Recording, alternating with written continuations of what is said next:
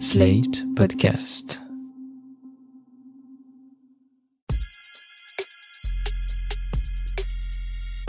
Salut chers auditeurs, salut chères auditrices, bienvenue dans Sans Algo Kids, le podcast qui vous donne des idées de podcast jeunesse à glisser dans les oreilles de toute la famille.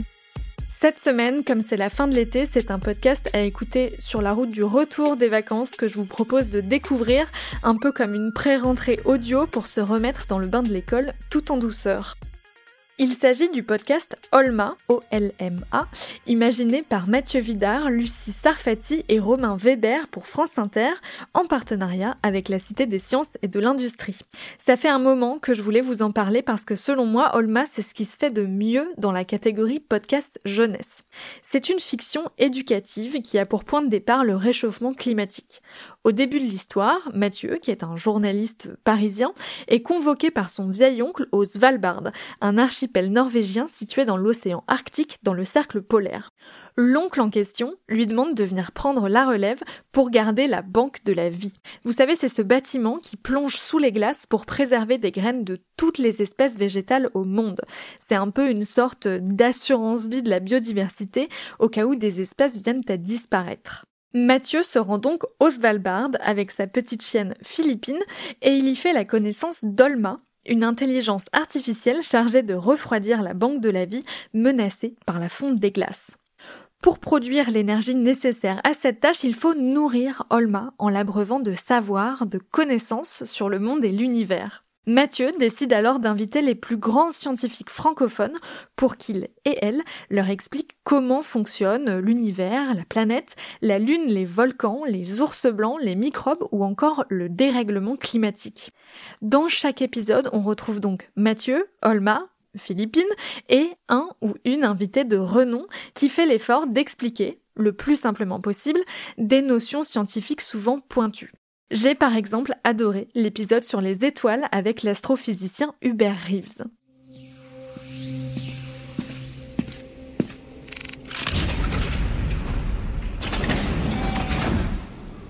Bonjour Hubert Reeves. Bonjour.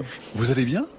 Très bien. Je suis très heureux de vous rencontrer ici au Spitzberg. Je sais que les pays froids ne vous font pas peur parce que vous êtes né au Canada. Oui, absolument. Que j'ai connu des températures de moins 40 et que c'est quelque chose. Entrez, entrez Hubert. Je vous présente Olma. Bonjour Hubert Rees. Bonjour, Alma. Est-ce que le ciel au Svalbard est le même que chez vous au Canada?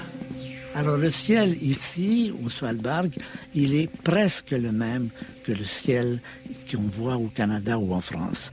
La seule différence, c'est quand vous vous approchez du pôle Nord, le- l'étoile polaire est juste au-dessus de votre tête, tandis qu'en France, elle est plus basse.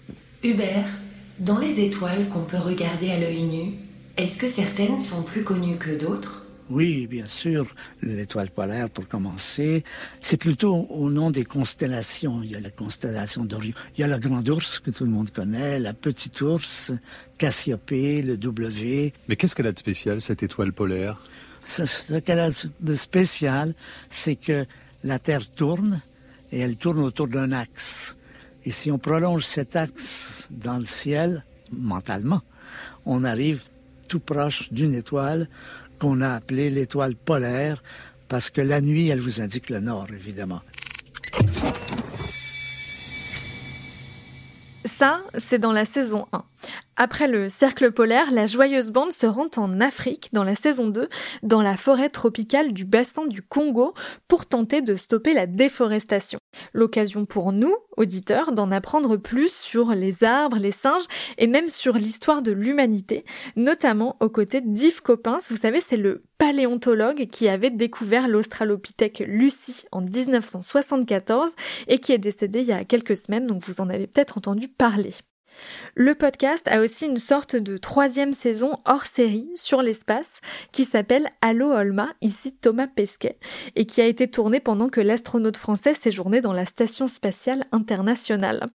Les trois saisons cumulées comportent en tout 76 épisodes d'une dizaine de minutes et ils vous en apprendront autant sur l'histoire, la géologie, la biologie, la conquête spatiale et surtout sur l'écologie qui est quand même le thème principal de ce podcast.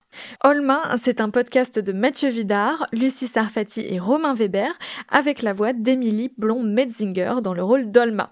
Vous pouvez retrouver tous les épisodes sur l'application Radio France mais attention, les épisodes de la saison 1 sont plus dans l'ordre.